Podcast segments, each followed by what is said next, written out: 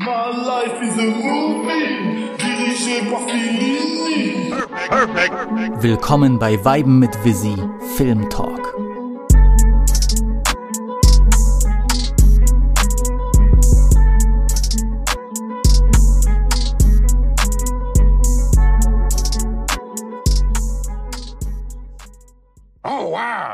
Willkommen bei Folge 64. von Weiben mit Visi, dein neuer Lieblingspodcast. Natürlich wie immer mit eurem Host Visi Guapo und mit unserem Filmkonnoisseur, Ehrengast Jakob. Schön, dass du wieder dabei bist. Dankeschön.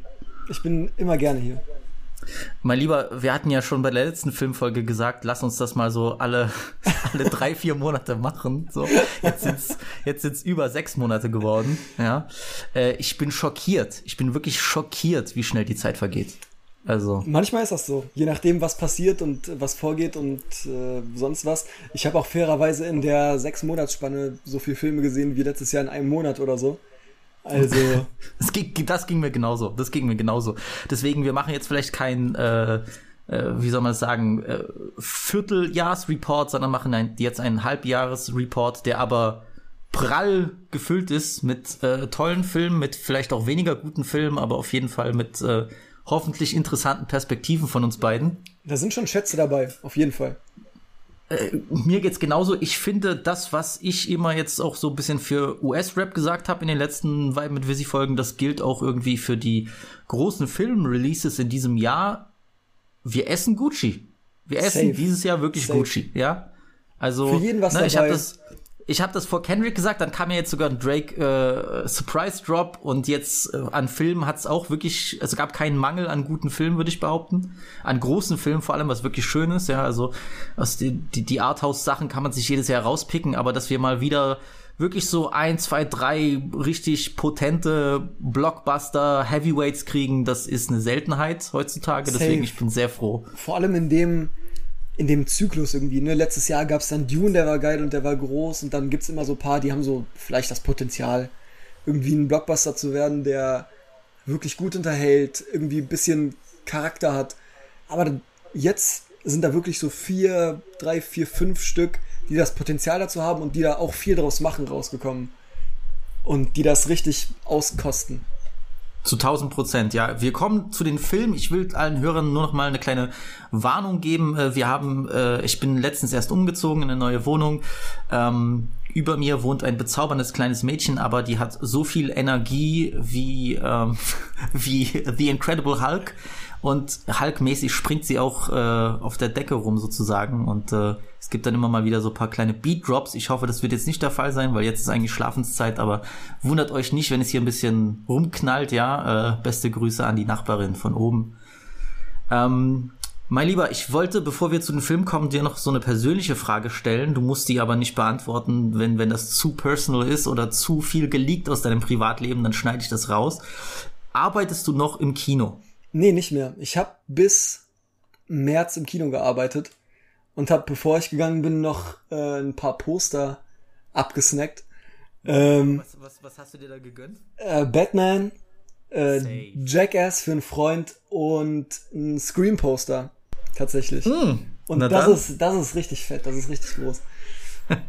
äh, nee, aber das war's. Und ich habe, vor allem als ich im Kino gearbeitet habe, man mag es kaum glauben, durfte ich unendlich oft umsonst ins Kino und ich habe es kein einziges Mal gemacht. Weil Oh Gott. Grüße ans Sinister Siegen. Die Filmauswahl ist die mit Abstand schlimmste, die ich überhaupt jemals in einem Kino gesehen habe. Katastrophal. Oh Gott. Oh Gott. Das tut mir natürlich leid. Ähm, Obwohl da sehr filmbegeisterte Menschen arbeiten. Gibt's denn irgendwelche Erkenntnisse so aus dem, aus dem Kinoleben, die vielleicht für uns, für die Hörer interessant wären? So, was war so dein, dein prägendes Erlebnis als Kinomitarbeiter? Ähm, Filme, die Oder hast du was Neues gelernt oder irgendwas Überraschendes ist dir widerfahren, wo du dachtest, what the fuck? Das Äh, hat mir die Augen geöffnet. Also ich habe zum ersten Mal einen Projektionsraum von einem Kino von innen gesehen. Ich habe gemerkt, wie heiß es da ist und vor allem, dass da kein Mensch mehr arbeitet. Es gibt nicht mehr so Cinema Paradiso mäßig ähm, Leute, die da am Projektor hängen und kurbeln, sondern das ist natürlich alles äh, von Computern gesteuert. Vor allem ist es aber das Publikum, äh, welche welche Filme besuchen und wie die sich im Kino verhalten, wie die die Filme angehen und sonst was. Ich war mal dabei. Ich war tatsächlich ähm, nach der allerersten Spider-Man-Vorstellung im Kino und habe mhm. während den äh, Post-Credit-Scenes da schon gewartet und habe mitbekommen, wie so wirklich Marvel-Fans diese Post-Credit-Scene, die ich inzwischen mit auswendig sprechen kann, ähm, erlebt haben. Und ich bin, ich hasse Marvel. Ich kann es ganz offen sagen und äh, es tut dem Kino nicht gut. Aber ich kann die Faszination verstehen, wenn dieses Universum Leute irgendwie begeistert und reinzieht. Und es ist schön, ein Kino zu erleben, mal in Deutschland, äh, wo die Leute wirklich richtig, richtig Bock haben auf irgendwas. Und dann haben die da irgendwie geschrien und äh, geklatscht oder sonst was. Und das war mal ganz angenehm. Also, aber sonst eher ernüchternde und enttäuschende Erlebnisse. Gut, war, hast wahrscheinlich keinen äh, kein Release von einem neuen Fifty Shades of Grey Film miterlebt, wo dann die Sitze nass sind oder so. Ich habe nur mal einen, ich hab mal einen Schuhkarton unter einem Sitz gefunden, Leeren, aber mehr auch nicht. Siehst du, da war die, da war die Fußfetischisten im Kino Siegen unterwegs. Wer weiß, ey, was da drin war, welche benutzten Söckchen und Chabonello, was machst du in Siegen?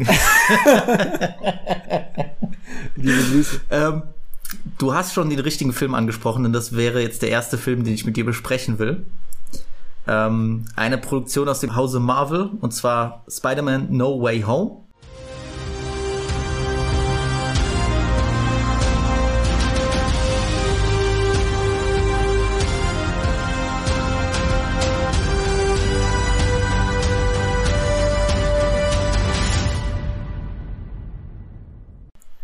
Der oder einer der absolut erfolgreichsten Filme aller Zeiten mittlerweile.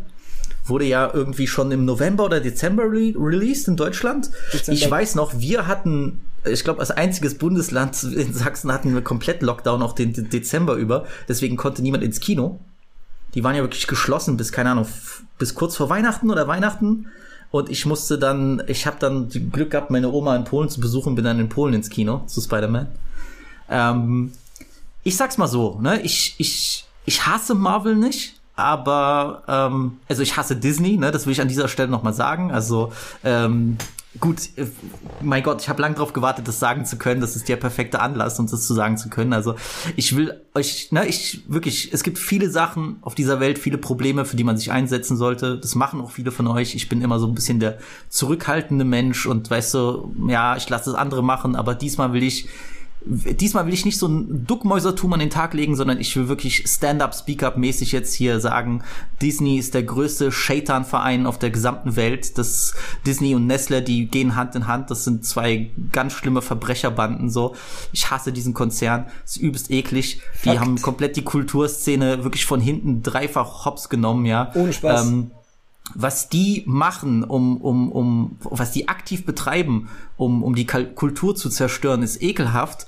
Und deswegen jeder, jeder, der diesen Müll auch noch supportet, so Leute, bei Gott, wacht auf, wacht endlich auf. Das ist ein ekelhafter Konzern, die machen sehr, sehr viel kaputt, aber for real kaputt, so. Was ich eben gesagt habe mit, ähm, da läuft nur Scheiße und man kann sich das nicht geben und das Kinopublikum wird immer dümmer das kommt nicht von irgendwoher. Disney nimmt Kinos und auch Kinos, die noch versuchen, irgendwie was für die Leute zu bieten oder Filme zu zeigen, die in irgendeiner Art einen Anspruch haben oder nicht in dem perfekten Algorithmus funktionieren.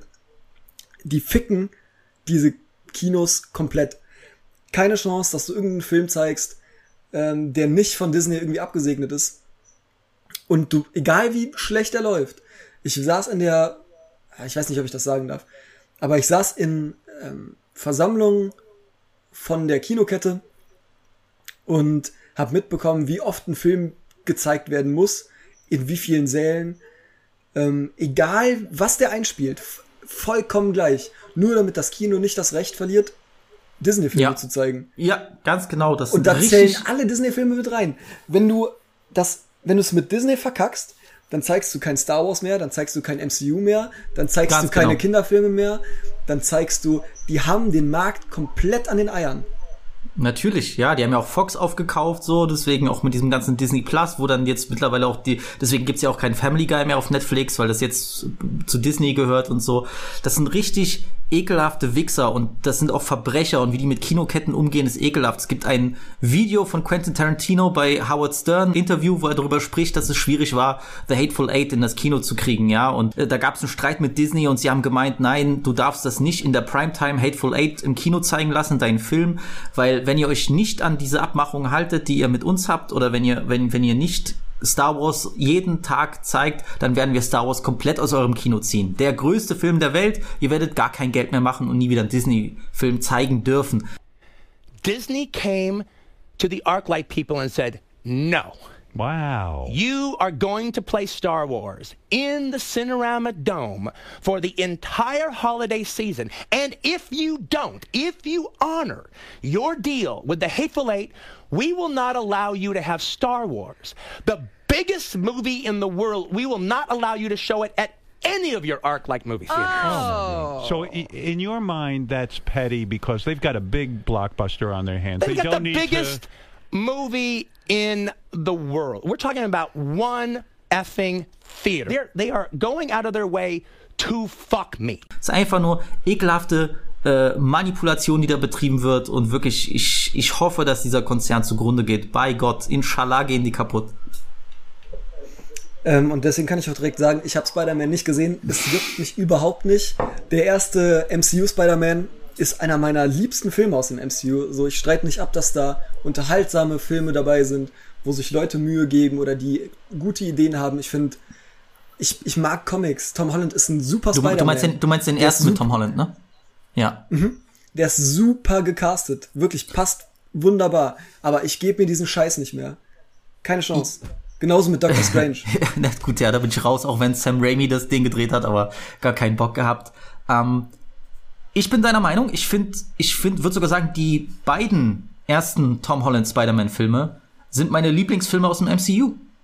Das sind die Filme, wo ich finde, dass ich finde, da haben sie am besten den Mix zwischen Drama, Humor und Action hinbekommen. Die Filme haben wirk sind wirklich lustig, ja, die sind keine Brüller, Die haben auch so eine Jugend- aber die haben genau, die haben dieses, dieses, dieses Jugendliche super gecatcht, viel mehr als die anderen, die dann überhaupt nicht wissen, wann sollen sie ernst sein, wann sollen sie hu humoristisch sein, wann klappt dieser Mix. Also ich finde oft, das ist mein Problem bei, bei den Marvel-Filmen so mittlerweile, und es geht ja die ganze Industrie an, weil wenn Marvel eine Sache macht, dann müssen es ja alle nachmachen, so. Das fand ich auch bei diesen DCEU-Filmen so katastrophal, so, ey, wir sind das, wir sind äh, das Cinematic Universe, das für eigentlich für düstere Sachen bekannt ist. Aber hey, lass uns doch mal irgendwie so Klamauk machen, weil Marvel das macht, so. Katastrophe.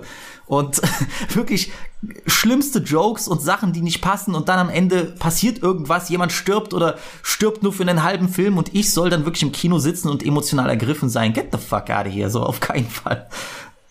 Eins der schlimmsten Erlebnisse mit dem MCU war original, nachdem ich Infinity War gesehen habe und wirklich bisschen beeindruckt davon war, dass die es konsequent geschafft haben, den, den Bösewicht mal gewinnen zu lassen und irgendwie, äh, dass, dass irgendwas in diesem Film mal Konsequenzen hat und dass die Hälfte der, der Superhelden, die die vermarkten ohne Ende und die die überall draufklatschen, dass die einfach weg sind. Und dann kommt Endgame, den alle des Todes abgefeiert haben und ist nur dafür, der ganze Film ist nur dafür da, um die einzige mutige Entscheidung, die dieses ganze Universum über fast 30 Filme jemals gebracht hat, einfach einzustampfen und vollkommen zu egalisieren.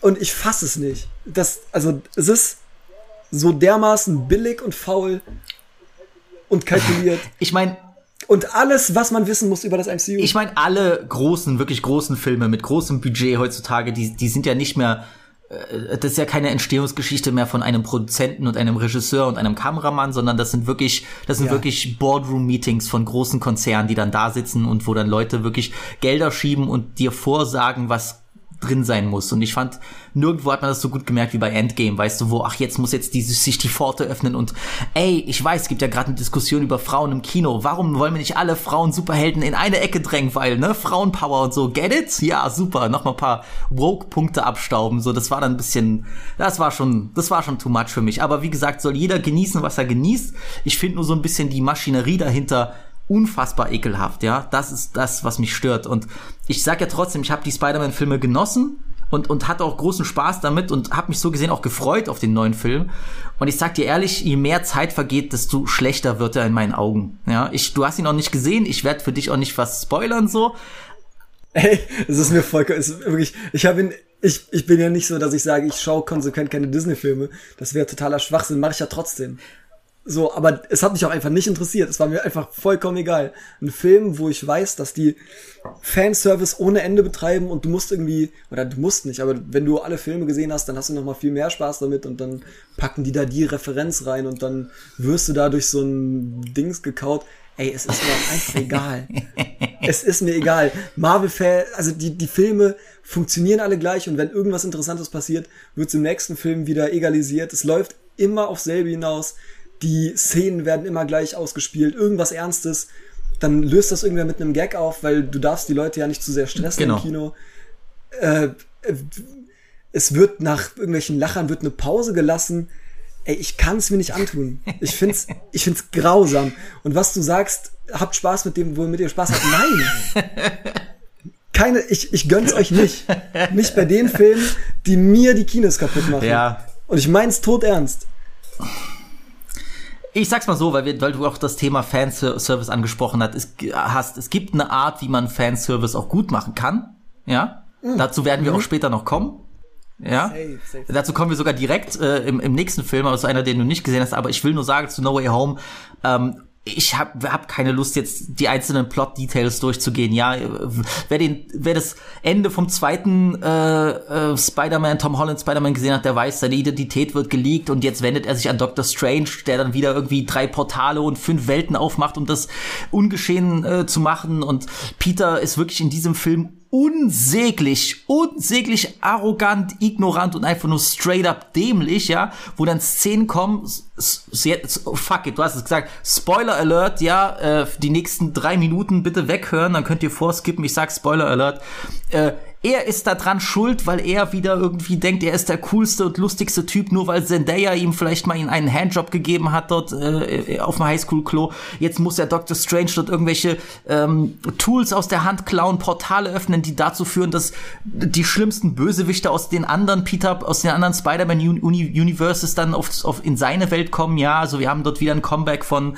ähm, äh, von Jamie Foxx als, was war das, Electro oder wie der heißt, aus den, aus den Amazing Spider-Man-Filmen, die Katastrophe waren, aber ähm, Andrew Garfield ist trotzdem ein Herz. Ähm, und natürlich haben wir das Comeback von Tobey Maguire, worauf so viele gewartet haben. Und äh, Willem Dafoe kommt wieder zurück als Green Goblin, der wirklich auch in diesem Film fantastisch ist, ja, der ist wirklich fantastisch, aber Tom Hollands Peter Parker in diesem Film ist unsäglich. Der macht nur dumme Scheiße. Er ist dran schuld, dass in diesem Film seine Aunt May stirbt. Ja, er ist dran schuld, weil er einfach nur dumm ist. Dann heult er und ich soll mich schlecht fühlen, wo ich mir denke, Broski, du hast gerade alles verkackt. Ich soll jetzt im Kino heulen, weil deine Aunt gestorben ist. Mir tut die Frau leid, dass sie so einen wirklich dämlich dummen Neffen hat wie dich. Du Vollidiot.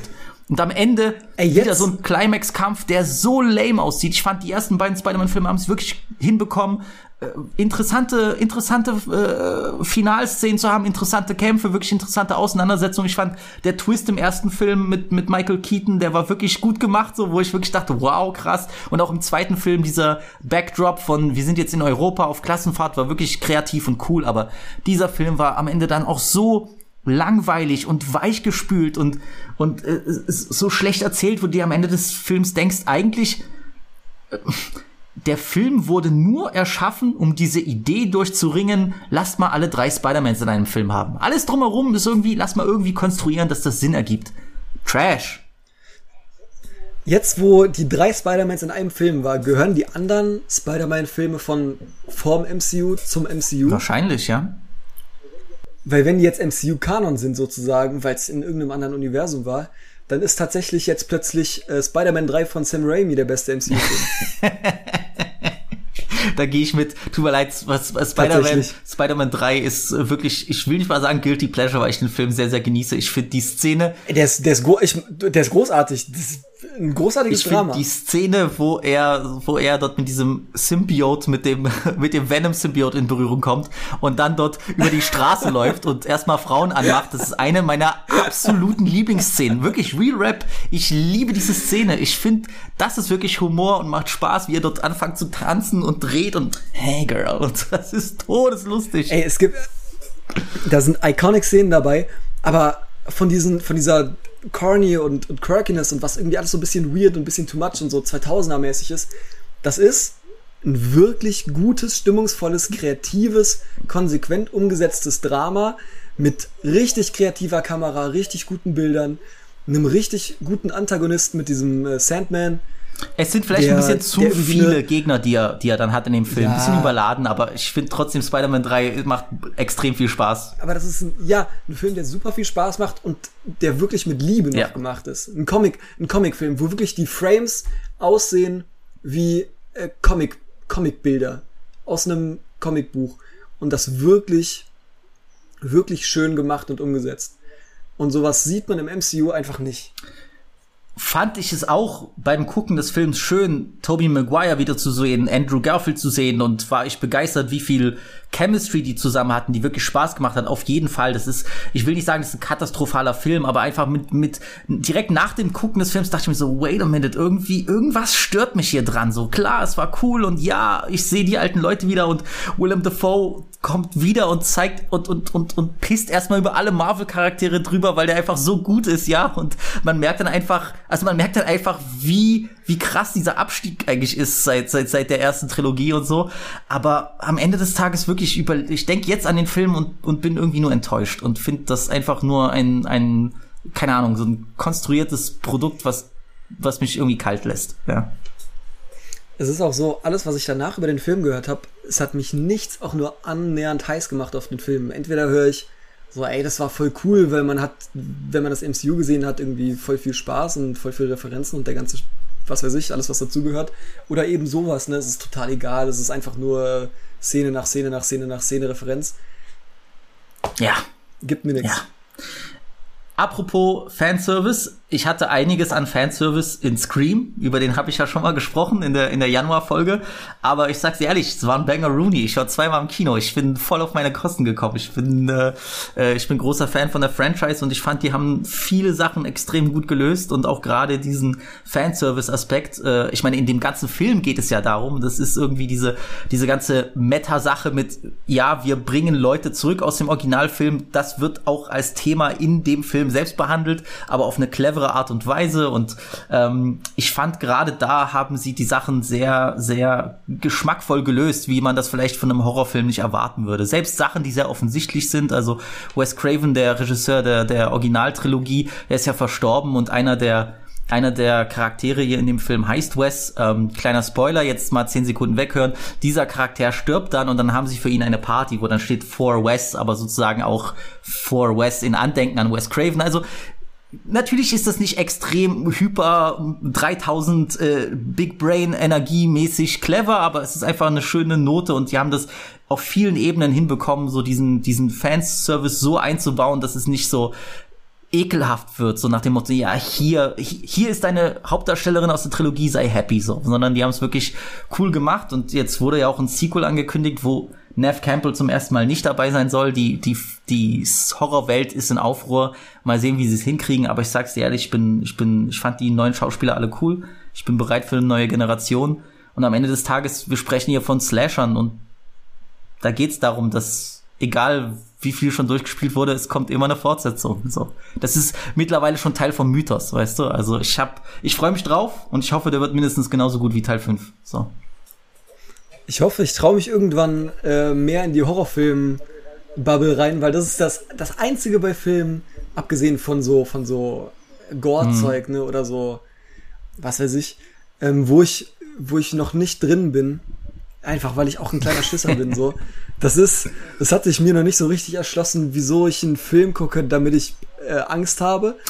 Ich frage Ähm. mich aber, ob das schwieriger ist, als sagen wir mal jetzt Erwachsener in Horrorfilme reinzukommen, weil ich glaube, wenn du als Kind schon verzaubert warst von der Magie, da ist ja auch immer dieses ganze, das Tabumäßige, ich darf das noch nicht gucken und mein Gott, ich gehe in die Videothek oder keine Ahnung wo oder in die Bibliothek und sehe da Cover, die mir Angst machen, weil irgendwelche Mas Männer mit Masken und so und gefährlich und verboten, das zieht dich ja an. Und ich glaube, ich weiß nicht, ich glaube, ich wäre vielleicht nicht so ein großer Horrorfan, wenn ich das nicht als Kind schon irgendwie aufgesogen hätte. Deswegen ist interessant zu sehen, wenn du irgendwann mal doch den Schritt wagen solltest, ob du damit connectest oder nicht.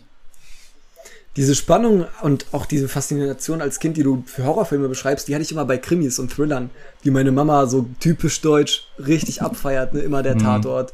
Und dann vor allem Inspektor Barnaby, der, der natürlich nicht gruselig ist, aber wo dann halt doch mal irgendwie ein Schatten wandert oder irgendwie eine Szene spannend ist. Und das war als Kind für mich die allergrößte Katastrophe. Dann habe ich mit dem Kissen vorm Gesicht da gesessen und so, was bei anderen halt Horrorfilme waren, sind bei mir so. Wallander auch sehr gut. Der, ja, ey, sowas. So skandinavisches Zeug sowieso.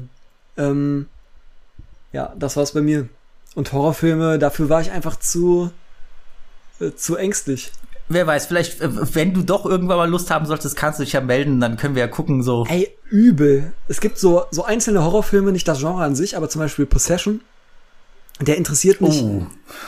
super Der, stark. ich bin, ich sag dir ehrlich, ich bin ein anderer Mensch, seitdem ich Possession geguckt habe. Echt, wirklich.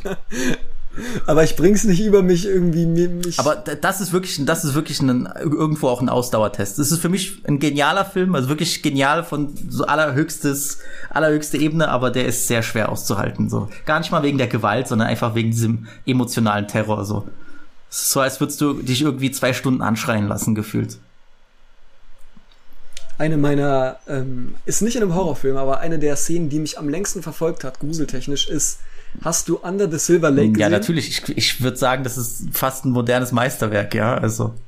Safe. Ich, ich liebe hier, den. hier an dieser Stelle eine, eine Empfehlung mit Andrew Garfield, ähm, von demselben Riesige Regisseur, Empfehlung. der auch It Follows gedreht hat. Ähm, ein un, ja, Echt? ein, Oh, das erklärt ein einiges. unglaublich guter Film, völlig mysteriös, völlig abgedreht, so richtig, also eine eigene Welt kreierend von einem, einem Typen, der wirklich besessen ist, bestimmte Dinge herauszufinden und ein Rätsel zu lösen und Aber auch gleichzeitig ein super interessanter Kommentar auf Hollywood und diese ganze, die Bubble, die ganze Stadt, die ganze Area der, drumherum, Ich- die ganzen, äh, die Faszination davon, die Leute, die sich da selbst, äh, weiß ich nicht, also wirklich auch im sozialtechnisch super interessant, Ja. Kommentar auf die, aufs eigene Umfeld des Regisseurs und der Schauspieler. Ich habe selten, gerade jetzt in den letzten zehn Jahren, so einen, einen modernen Film gesehen, der auch so viele Details in das Bild packt, ja, also so mit mit mit so einem Detailreichtum. Jedes jeder Raum ist voll mit bestimmten Sachen und Objekten, weißt du, das wirkt, das macht dieses macht jedes Bild noch so reich an an Details. Man will sich, man kann sich gar nicht satt sehen daran. Es hat mich so sehr erinnert an die an Filme, so keine Ahnung aus den 70ern und 80ern, die ähnlich waren, wo du wirklich einfach so Objekte im Raum hattest, die interessant sind. Heute ist ja vieles so sehr flach, weißt du, du hast dann, es Ja. sieht alles aus so ein bisschen wie aus dem Ikea-Katalog und da hast du wirklich das Gefühl, Leute leben und die Leute haben eklektischen äh, Geschmack und hier steht keine Ahnung diese China-Katze mit der die die mit der die Hand, die sich immer bewegt und dann noch irgendeine Platte von Bob Dylan und irgendeine Glaskugel mit Schnee drin, aber so persönliche Sachen, die einfach alles so viel so viel echter anfühlen lassen.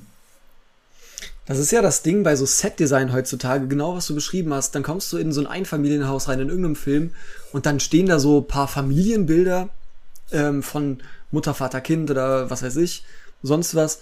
Und das war's. Dann hängt da noch ein Bild Genau. an der Wand, dann steht da noch eine, eine Raumpflanze rum. Aber jeder Mensch, der sich in seinem eigenen Haus mal umschaut, weiß, dass es nicht so ist, sondern dann liegt da von mir aus eine Unterhose, keine Ahnung, oder sonst was. Ähm, und jetzt Spoiler für eine Minute von mir aus, wenn ihr den Film schauen wollt und nicht gespoilert werden wollt.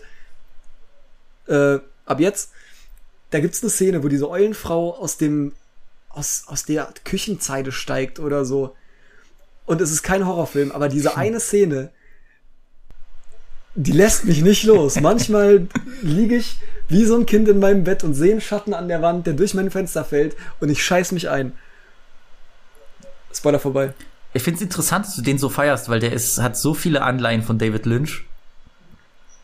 Ich, David Lynch ist noch mal was anderes. Ich finde, das hier ist wie eine. Ja, aber also ich finde, ich, Under ich, the ich, Silver ich fand so viele so Hitchcock und, und Lynch-Influences in dem Film, es war verrückt, also. Safe, aber dann bin ich eher auf der Hitchcock-Seite als auf der Okay. Lynch-Seite. Das ist für mich wie eine sehr liebevolle, sehr interessante, erwachsene, aber mit kindlicher Hingabe gemachte Schnitzeljagd Mhm. durch ein interessantes Umfeld mit einem Charakter, der komische Entscheidungen trifft, aber die man irgendwie nachvollziehen kann. Und bei David Lynch ist das oft für mich so, als würdest du in ein Restaurant gehen, in ein gutes Restaurant, wo du weißt, die Zutaten sind gut, der Koch ist gut, da steckt was hinter. du bezahlst was dafür, du investierst was und dann kommt der Koch, nachdem du bestellt hast und gesagt hast, okay, ich hätte jetzt hier gern Drama, Thriller, sonst was, kommt zu deinem Tisch, hat so die, die Platte mit den Zutaten und schmeißt dir diese vor die Füße und sagt, okay, friss. Ah. Und mach ah, dir draus, was du ah. findest. Und ich, ich kann Ah, damit nicht du hast noch nicht die umgehen. richtige Kammer in deinem Herzen aufgemacht, um den zu fühlen, weil ich finde, das sind die perfekten Filme, um sie zu fühlen, so weißt du. Ich, Ich war, ich war ein bisschen heartbroken, als du prätentiös geschrieben hattest, als ich gesehen habe bei Twitter, dass du prätentiös geschrieben hast, weil das ist wirklich das Letzte, womit ich ihn beschreiben würde, weil ich finde, alles hat einen Purpose und nichts ist einfach nur so, ich mach's grad, weil es ist da und es verwirrt Leute. Ich glaube, so wirkt es auf dich, aber so wirkt es überhaupt nicht auf mich so. Das ist, das kann ich dir nicht absprechen. Und ich glaube, dass über das Gefühl vor allem bei den Filmen total viel funktioniert. Zum Beispiel diese äh, Szene in, im Theater, wo die singen. Ja, ja, bei Mulholland zum Drive. Beispiel. So, das ist eine Szene, das, verstehe ist ich. Da, das hat für mich, Das hat, hat für mich gut funktioniert. Aber das Ganze drumrum hat mich dann mehr genervt einfach. Und die Szene mit dem Diner, wo irgendwie dann dieser Jumpscare ist, Oh. so dann habe ich da gesessen, habe mich nicht erschreckt, obwohl ich eigentlich oh, ich hab's Schisser als. Kind gesehen, das war Und vorbei. mir gedacht, Das okay, wirklich vorbei für mich. Okay, aber was, was sollte das jetzt? Und dann hinterfrage ich das und dann kommt zum Beispiel bei Mulholland Drive diese, auch so eine Hollywood-Kritik, ganz ähnlich wie bei Under the Silver Lake irgendwann durch. Zum Beispiel, ähm, oder wie mit äh, Frauenfiguren umgegangen wird im Film. Äh, und total viele interessante Ansätze, aber das alles so kryptisch verpackt oder so. Ich, es ist schwer Ja, in Worte zu ja, fassen, ja. genau wie die, genau wie die Filme Ja. schwer sind. Aber das hat einfach für mich nicht Ja, das funktioniert. ist wirklich schade. Ich habe Mulholland Drive dieses Jahr wegen dieser Reihe, die es gibt, dass die Meisterwerke noch mal ins Kino kommen. Müsst ihr mal gucken in euren Kinos. Ja, immer irgendwie so am ersten des Monats kommt ein neuer Klassiker ins Kino für, für eine limitierte Zeit. Und Mulholland Drive konnte ich im Kino sehen, äh, hatte den sehr lange nicht gesehen. Es war wirklich für mich, äh, wow, so eins der besten Kinoerlebnisse überhaupt. Also das, das auf der großen Leinwand zu sehen, remastered in, in 4K, das war, huh, Hatte ich mir tatsächlich auch vorgenommen hinzugehen, weil ich ähm, durchaus glaube, dass David Lynch eine große Magie hat, wenn man das einmal schafft. Ähm, und hab's dann nicht hingeschafft aus irgendwelchen privaten Gründen. Ich, oder ich hab's einfach verkackt, keine Ahnung. Ähm, und ich habe David Lynch für mich noch nicht abgeschrieben. alles gut, alles Aber gut. was ich- Ent- Entweder du was fühlst ich es bis oder jetzt nicht. gesehen habe. Ja, aber was ich bis jetzt gesehen habe und was bis jetzt bei mir war, war äh, entweder sehr anstrengende Filme, vielleicht habe ich die auch zum falschen Zeitpunkt gesehen, ich weiß es nicht. Ähm, und halt der Dune-Film, den ich mehr oder weniger als Vorbereitung auf Dune gesehen habe und der, das kann mir, da kann mir niemand was erzählen, es tut mir leid, aber der ist einfach nur grauenhaft. Ja gut, der, der, Ähm, der ist ja so gesehen eigentlich fast nicht mal ein Lynch-Film, ja, also. Ja, du verteidigst den auf deinen, auf deinen Tod, aber der ist einfach sehr schlecht, egal was das Spiel nee, also das, hat. er, er hat ja gefühlt den Film, er hat ja gefühlt so den, den Film disowned, ja, also deswegen, äh, ich, seit, seitdem besteht er ja, auf Final weiß. Cut, also da wurde ganz schön reingeredet. Kann sein, aber das, was am Ende bei mir ankommt, ist einfach nicht Ja, immerhin, immerhin waren in dem Film die Kostüme besser als im neuen. So, jedenfalls ähm, kommen wir zum nächsten Kinoerlebnis, was ich hatte.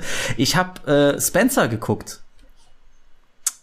Super war mit der. Familie äh, in dem äh, Film geht, also mit der Familie im Kino, in dem Film geht es nämlich um ein verhängnisvolles Wochenende im Leben von äh, Princess Diana. Denn Spencer war ihr ursprünglicher Name, bevor sie dann äh, geheiratet hat und ins äh, Königshaus gekommen ist. Und ähm, ähm, Kristen Stewart spielt Prinzessin Diana auf eine fantastische Art und Weise. Also ich hätte echt gedacht, dass sie da Frontrunner sein wird bei den Oscars. Eine tolle Rolle.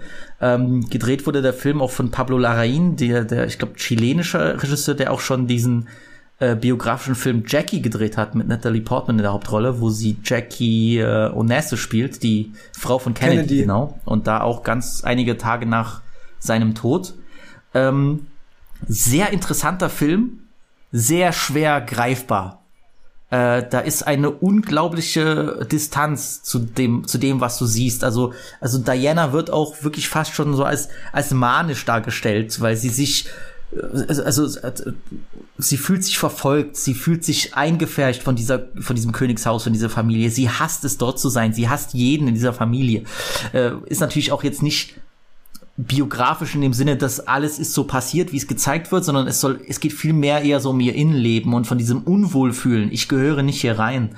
Und das hat sie fantastisch gespielt, aber es ist kein Film, kein Film, den man gerne guckt, weil du die ganze Zeit merkst, wie wie es ihr immer schlechter geht und wie ihr mentaler Zustand immer schlechter wird und sie auch innerlich zerfällt und bis dann am Ende, wo sie sich irgendwie so probiert zu befreien von diesem Königshaus. Aber ähm, ich weiß nicht, die letzten Jahre gab es ja schon schlecht, so schlechte Schlagzeilen über über das äh, über die Queen und und das Königshaus in England.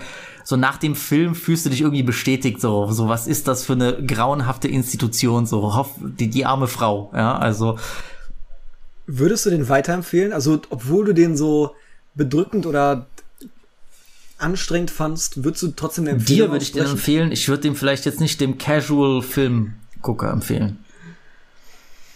Tatsächlich finde ich den super ansprechend. Er, Ich, er ist äh, wunderschön anzuse anzusehen. Also Genau deswegen, das wollte ich gerade sagen. Der, also das äh, Gefilmte hat mich stark erinnert an äh, Phantom Thread von Paul Thomas ja, Anderson. äh, der, der, der Ähm, Soundtrack und würde dich auch an Phantom Thread erinnern.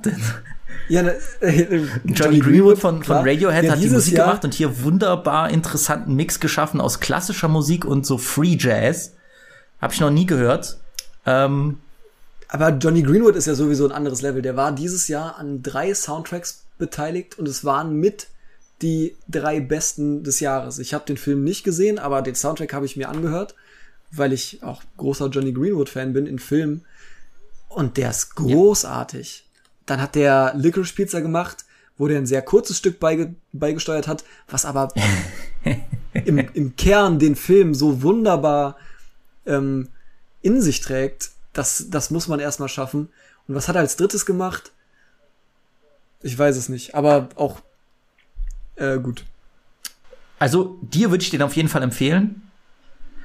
Aber ich glaube, ich, äh, es ist kein einfacher Film. Sagen wir es so. Es ist wirklich kein einfacher Film, vor allem, weil er sich auch sehr viel Zeit lässt und so. Das ist nicht, dass du wirklich Action zu erwarten hast, sondern du siehst halt vor allem Princess Diana, die alleine durch große Räume läuft, durch Hallen von irgendwelchen Castles und so und sich unwohl fühlt und sie hat Visionen und äh, sie ist fast jede zweite Szene am Heulen und, und sie ist einfach nur deprimiert und äh, äh, es ist deswegen nicht einfach, aber die Schauspielleistung alleine ist, ist fantastisch, ja. Es ist ein, es ist ein sehr interessanter Film, aber ich, ähm, es ist sehr schwierig, über ihn zu reden. Vielleicht kannst du mir beipflichten, wenn du dir den irgendwann mal anguckst, ja.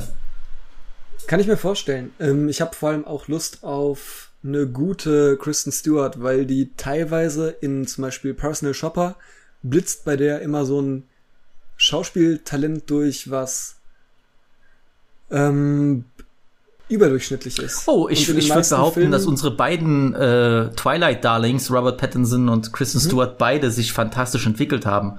Auf ihre ganz eigene Art und Weise. Vielleicht der eine bisschen besser als die andere, aber Kristen hat ja wirklich auch sehr, sehr interessante Rollen gepickt. So, das muss man ja lassen. Ja. Ähm, und ich finde, das kommt aber nicht so oft durch. Also sie hat noch nicht so richtig ihre, ihre Form gefunden, wie sie in Filmen immer konstant abliefert. Aber wenn sie das mal schafft, dann traue ich der viel zu. Ja, ich glaube, du sollst dir dann doch Spencer angucken, weil ich glaube, mit dem Film könnte sie dich endgültig überzeugen. Ja, gehe ich von aus. Ähm, ich habe den, der war nur in den Kinos, kurz auch in den Kinos. Das ist ja auch so eine Sache, wie lange Filme inzwischen in Kinos sind. Ähm, als, als Umstände mir das einfach nicht möglich gemacht haben, ins Kino zu gehen. Und dann äh, hole ich den nach, wenn der irgendwann in ordentlicher Qualität äh, streambar ist oder so. Nach Spencer habe ich auch einen anderen Film geguckt, der auch von Kritikern gelobt wurde, äh, bisschen unter dem Radar lief, aber, aber schon so, so einen kleinen Indie-Hype hatte und das ist Pig Ja. mit äh, Nicolas Cage. Der kam ja schon letztes Jahr raus, aber ich habe es erst dieses Jahr geschafft, den zu gucken. Ähm, Nicolas Cage spielt eine Art, ja, wie soll man sagen, einen verwahrlosten Trüffeljäger, ja, der im Wald lebt und dessen größter Besitz ein extrem, extrem gutes und verlässliches Trüffelschwein ist. Und äh, Es ist ja mehr als Besitz, das ist sein, sein sein, genau, ja, ja, weil er auch an einen sehr jungen Typen, ähm, der immer wieder in den, jede Woche einmal ihn besuchen kommt im Wald, äh, Trüffel verkauft und so auch sein, sein Geld macht und, und, und ein bisschen verdient und das, was er hat, äh, durch, durch das Trüffel aufspüren ähm, macht. Und ähm, ich habe den Namen vergessen. Ich glaube, der ist auch Alex. Irgendwas mit Alex, aber äh, der hat auch Im schon. Film? Der hat Ah, oder meinst du, das ist der Typ, der in Hereditary, ganz genau, ganz genau den Bruder gespielt hat, ja. Ja, genau, genau, genau. Ja.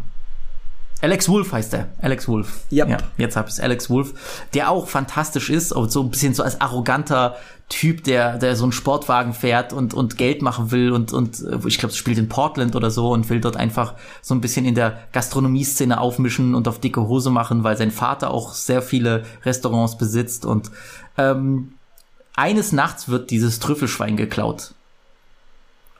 Und Nicolas Cage macht sich auf die macht sich auf den Weg in die Stadt, um dieses Schwein zu finden. Ja, also ähm, ich sag's dir ehrlich, ich war leider ein bisschen enttäuscht. Was? Mhm. Nein. Ah, das ist jetzt mal einer von den Filmen, die ich gesehen habe, ausnahmsweise hier in der Folge.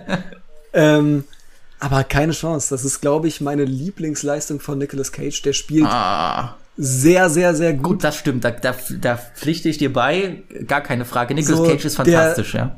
Der, der spielt für Nicolas Cage sehr ungewöhnlich. Er spielt nuanciert. Aber das konnte er schon. Das, das konnte er schon Natürlich, immer. Er natürlich kann er das, aber so. lässt ja, ja, so, aber das muss auch erstmal passieren. Und das macht er wirklich gut. Ähm, der, man kauft ihm diese Rolle, die überhaupt nicht durchsichtig ist, voll ab. Und eben weil die so skurril, undurchsichtig, besonders ist, nicht ausformuliert wie in vielen anderen Filmen, sondern es ist die ganze Zeit nicht so richtig klar, was überhaupt los ist. Es wird auch so ein kleines Rätsel draus gemacht, was mit seinem Charakter eigentlich passiert ist, was los ist, wer er ist. Ähm, und das, das bringt der genial rüber. Das macht der super. Und warum der Film für mich so wunderbar funktioniert, ist, weil der ab einem bestimmten Punkt ähm, einen Turn hat, der kein Old-by-Turn ist, aber der so sehr mit der erzählerischen Komponente spielt, was man erwartet, mit der Erwartung vom Zuschauer und was dann wirklich passiert.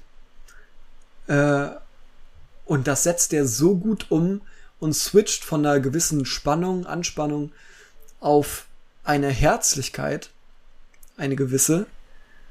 Ähm, das hat mich begeistert, auch weil das Thema, mit dem der das macht, mir persönlich wichtig ist und genau das gibt, was in dem Film selbst äh, dann die tragende Rolle spielt.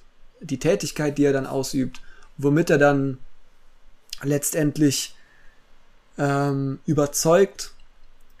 Das wird schon ganz am Anfang vom Film ähm, bei einer Frühstücksszene äh, super in Bildern eingefangen und die Stimmung, äh, die dabei erzeugt wird, ist fast einzigartig in Filmen, weil selten so ein Fokus auf diese Tätigkeit gelegt wird.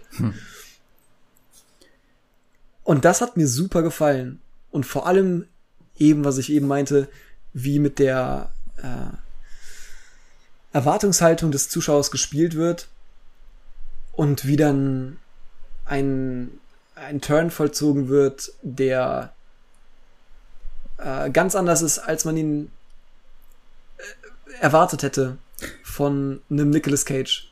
Von einem Rache Nicolas Cage. Ich sag's mal so, ich glaube, mein Problem ist, dass ich zuvor zu viele Kritiken gelesen habe und bin mit einer gewissen Erwartungshaltung rangegangen, ähm, die dann irgendwie nicht erfüllt wurde, weil es dann doch vielleicht zu subtil war. Ja, ich glaube, hätte ich wäre ich komplett äh, ohne irgendwas zu So lesen oder so, hätte ich den einfach so geguckt, dann hätte er mir vielleicht besser gefallen. Ähm, ich sag dir aber ehrlich, ich habe auch jetzt nicht erwartet, dass er John Wick mäßig zehn Leute umbringt, um dieses Schwein zurückzuholen. Also ich, es spielt, er, der Film spielt ja so ein bisschen damit, ja, aber das habe ich auch nicht erwartet. Ich fand auch diese Wendung dann schon sehr interessant, aber leider, was an diesem Film oder was mir bei diesem Film gefehlt hat, ist einfach, dass ich emotional nicht mitgerissen wurde, so wie so wie es sich vielleicht der Film gewünscht hätte, damit er für mich funktioniert, ja. Ja, nee, das war bei mir, bei mir ganz anders. Und es gab eine geile Szene, wo der in dieses, was weiß ich, diese, ähm, dieses Grabding geht irgendwie. Weißt du, wo diese, Mhm. Ja. wo diese Urnenhalle ist. Äh, und bis er da reingeht, checkt man nicht so richtig, was er da macht. Und dann sagt er irgendwie ein, nur einen Namen oder ein Passwort oder so und kommt da rein. Und im ersten Moment sah es aus wie so eine Wand voller Waffen. Weißt du, wie diese Wände, wo diese, diese ja, ja, ja. weißen Wände mit den Löchern drin, wo so äh, Waffen untereinander hängen. Und ich dachte, okay, krass, jetzt fängt dieses John Wick-Ding an und dann ist es halt irgendeine Uhr- eine Uhrensammlung. Fand ich cool. Also mit dem hatte ich viel Spaß. Ich glaube, der ist bei Prime. Also, wie gesagt, wir, wir, unsere Meinungen gehen auseinander, aber es ist doch ein Film, den ich, auch wenn er mir nicht so gefallen hat, oder, oder mir nicht so gefallen hat, wie er hofft, ist ein Film, den ich weiterempfehlen würde. Auf jeden Fall. Weil er einfach interessant und anders genug ist. Ist auch, glaube ich, ein Debütfilm von dem Regisseur. Was Kann wirklich sein. krass ist. Also dafür tolle Leistung. Und Nicolas Cage, äh, wenn, wenn ihr den mal nicht so verrückt sehen wollt, äh, oder vielleicht bisschen als verwahrlosten Typen, der der, der unfassbare Geheimnisse mit sich trägt und, und, und, und hier sein, sein schauspielerisches Können zeigt, dass er wirklich einer der Besten ist. Egal wie viele Schmodderfilme der gemacht hat. Ähm, Ey, das war echt mal so ein, so ein Flex zwischendurch in so einem kleinen Indie-Film. Hat er mal gesagt, okay, weißt du was, dann zeige ich es euch nochmal, ich kann's. Und dann ist auch wieder gut. Ich muss trotzdem Jakob widersprechen, weil die beste Nicolas Cage Performance, ja, das ist entweder zwischen zwischen zwischen Con Air, wo er dort mit langen Haaren den Helden spielt so und dann put the money back in the box. Das ist schon goated, aber ich glaube, die beste Performance hat er als Bösewicht in Face Off. Das ist wirklich auch Nicht in Wicker Man. Nee, nee, das, ja, nee, nee, nee, nicht in Wicker Man, sorry, aber in Face Off hat er die beste Performance als Bösewicht, die ist un also wirklich dieser Film ist geisteskrank ridiculous, aber diese Performance ist unglaublich, selbst unter den unter den Nicolas Cage Performances, das ist goated, weil gerade in der Opening Szene, äh, da spielt so ich weiß nicht, das ist in so einer Ha- Halle und da sieht man so College Girls, so eine Gruppe von College Girls, die alle in einem Chor singen und er stellt sich hinter so eine junge blonde Frau, greift ihr in den Arsch und macht dann Und das ist schon Top 3 Filmszene in der Geschichte des Mediums. Deswegen, ähm, nein, aber, aber Pig wirklich interessant. Könnt ihr euch angucken.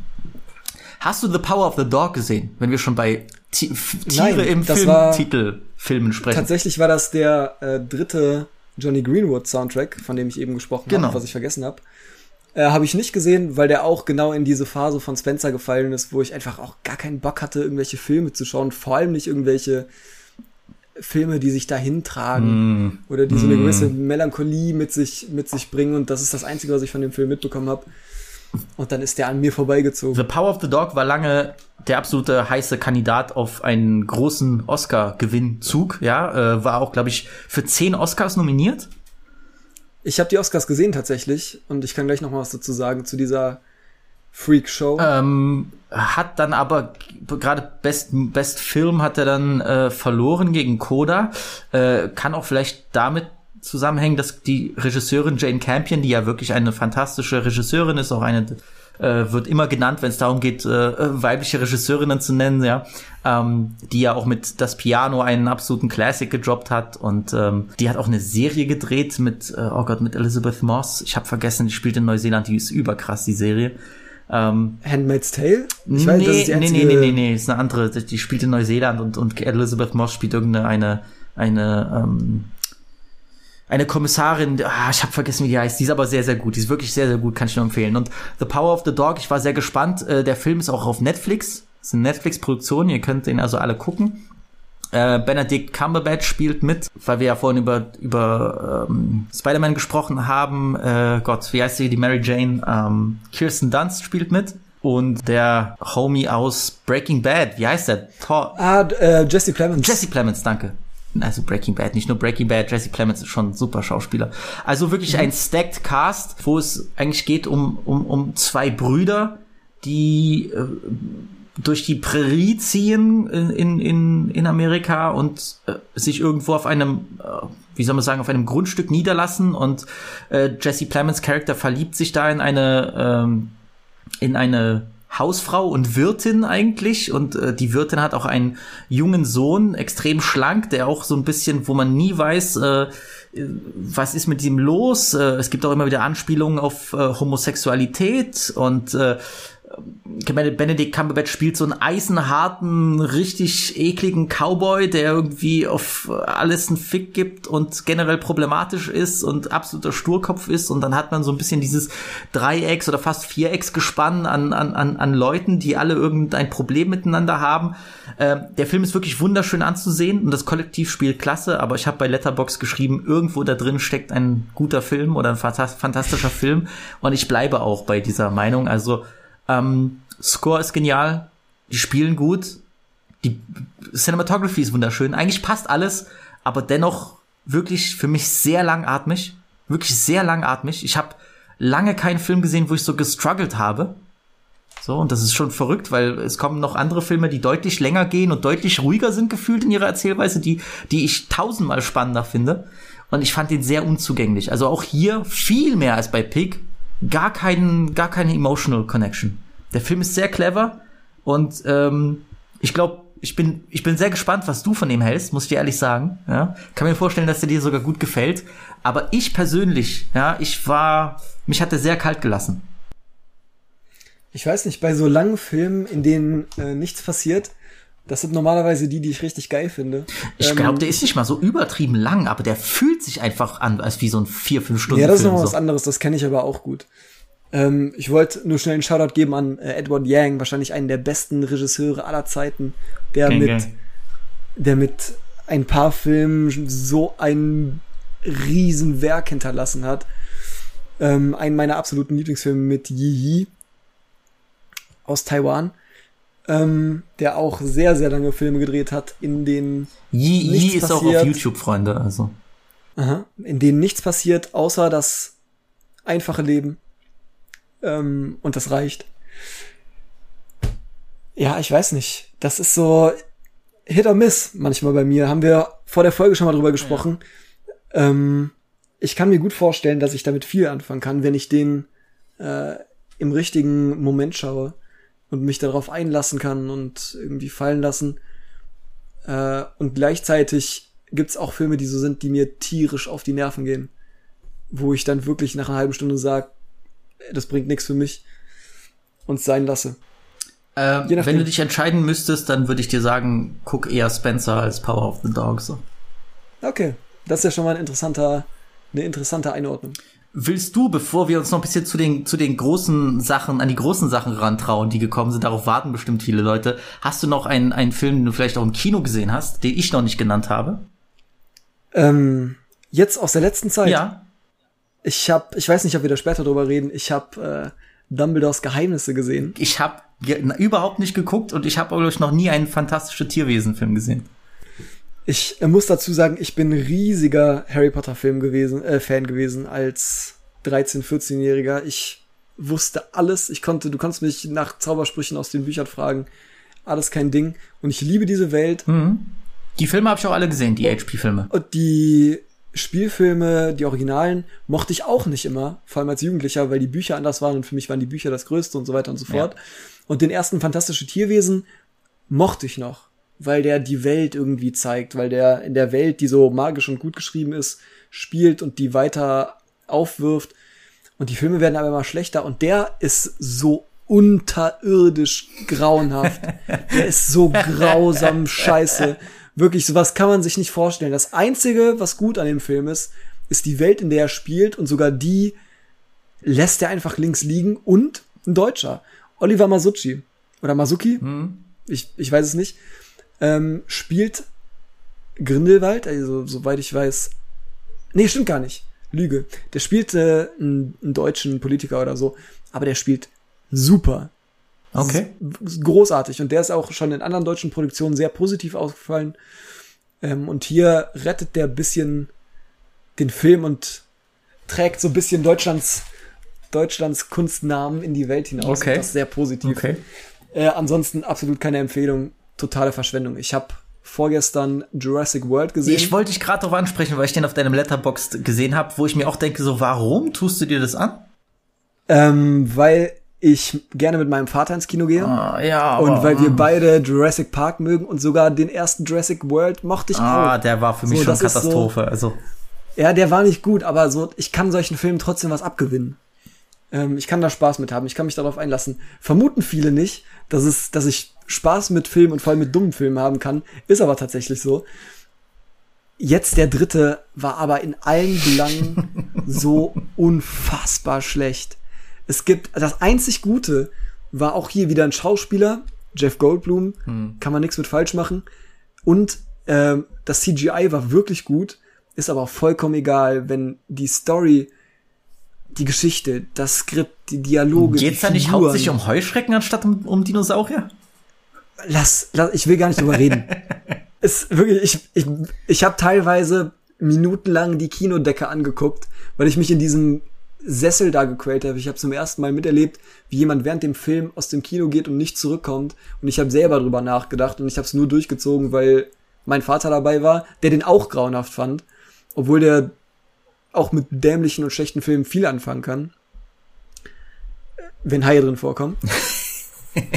ähm, aber das, da gibt's überhaupt nichts Positives zu sagen. Das war einfach schlecht einfach lieblos und einfach. Ah, Bro, also ich habe mich schon lange von der Jurassic Park Reihe verabschiedet. Die Trilogie Absolute. liebe ich, aber aber denen will ich auch kein Geld mehr geben für diese Scheiße, die die da zusammentrommeln. Auch wenn die versuchen, mich jetzt zurück ins Kino zu holen mit Sam Neill und mit Jeff Goldblum und Laura Dern, die sowieso äh, die größte Maus ist, so.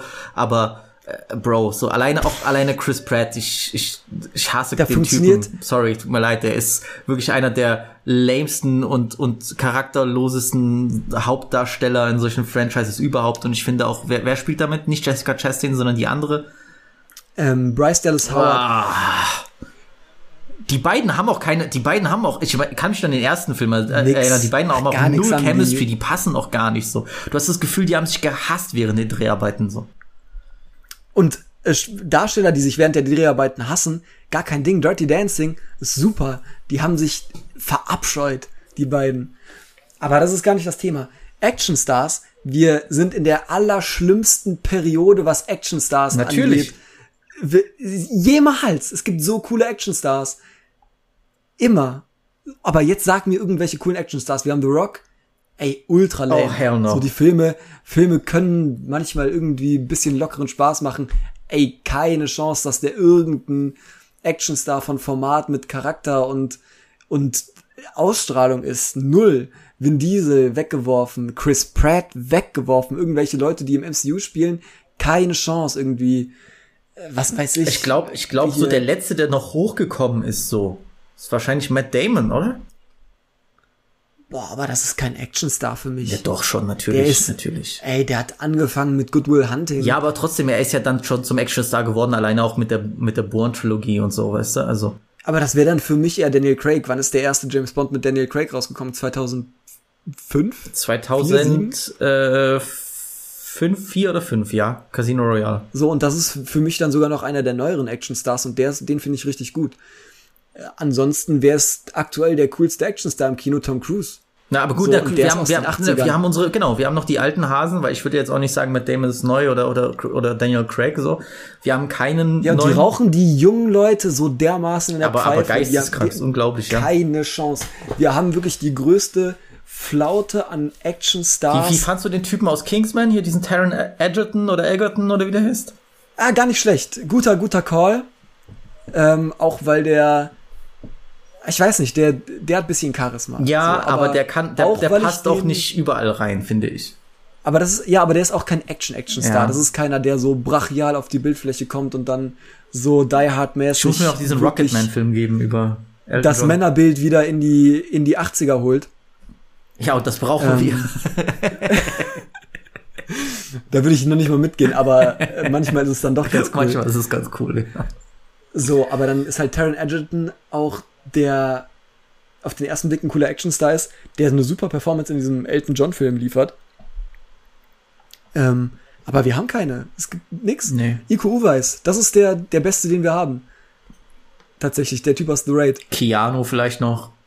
Ja, Keanu Reeves, aber der ist ja auch aus Ja, ich weiß das. Hm. So, wir, wir fangen hier an, irgendwelche Leute heiß zu kochen, die aber überhaupt nicht neu sind, ja, sondern das zeigt nur, wie prekär die Lage ist. Ich werde der nächste große Actionstar. Safe. Ich will wie sogar Visi Guapo auf dem nächsten großen Poster im Sinister Siegen sehen. Ja, ich werde ich werd eine neue Ära der Actionfilme einläuten. Boah, das wäre schön. Ja. Ähm, hast du noch ein Was wäre so deine Film Catchphrase? Ach, oh, uh, ich so, so, so, eine, so eine, oder so eine Finishing Line oder so. Ja, Mann. Ah, oh, Mann. Hm. Verdammt, jetzt, jetzt fällt mir nichts Gutes ein.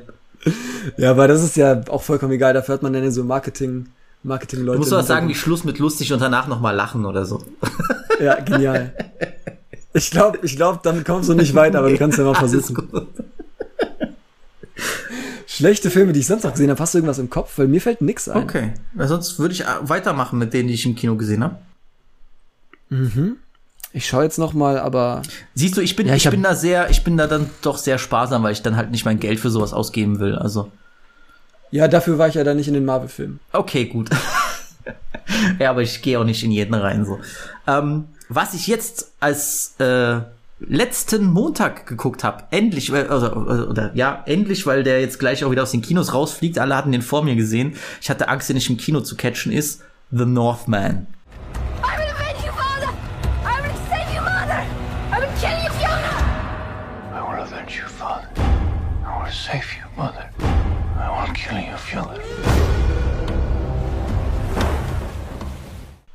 Uh, ja. von äh, Robert Eggers, der auch schon äh, The Witch gedreht hat und auch The Lighthouse gedreht hat, ja. Sexy. Äh, einer der interessantesten Regisseure aus Amerika, so ein bisschen als neues Gesicht des Horrorfilms zusammen mit Ari Aster gesehen wird. Ähm, Robert Eggers auch jemand, der extrem so, so, so düstere Filme macht, so, so fast schon gefühlt Verfilmungen von, von Edgar Allan Poe mäßig, ja, die gar nicht so irgendwie so Killer-Horrorfilme sind oder so, aber die so diese Mystik und, und, und, und Mythen miteinander verbinden und so dieses, dieses, äh, Übernatürliche, dieses Spirituelle, das, das sind so Sachen, die in seinen Filmen immer wieder auftauchen.